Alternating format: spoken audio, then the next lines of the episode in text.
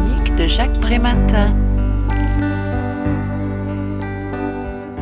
L'histoire est longue de l'introuvable définition du réfugié, nous explique Michel Agier dans son ouvrage Définir les réfugiés. Sans doute parce que ce n'est pas une identité, mais une catégorie institutionnelle construite artificiellement qui se transforme sans cesse au fil du temps, au gré des priorités politiques nationales et des changements de rapports de force internationaux. L'octroi de l'asile ou de la qualité de réfugié relève bien plus d'une prérogative de l'État qui définit à un moment donné et pour les raisons qui lui sont propres une politique migratoire que d'un droit subjectif et universel dont tout individu pourrait se prévaloir.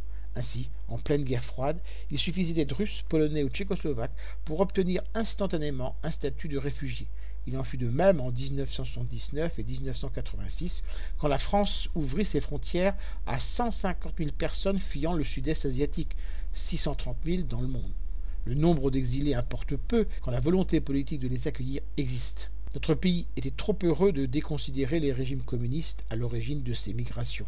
En comparaison, les Portugais et les Espagnols, fuyant les régimes de Salazar et de Franco, furent traités avec bien moins de bienveillance.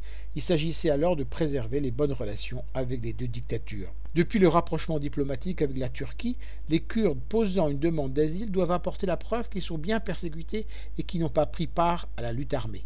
Quant aux femmes évoquant les pratiques religieuses discriminatoires, elles étaient déboutées jusqu'aux années 80 au prétexte qu'il ne fallait pas interférer dans les coutumes propres à leur pays d'origine.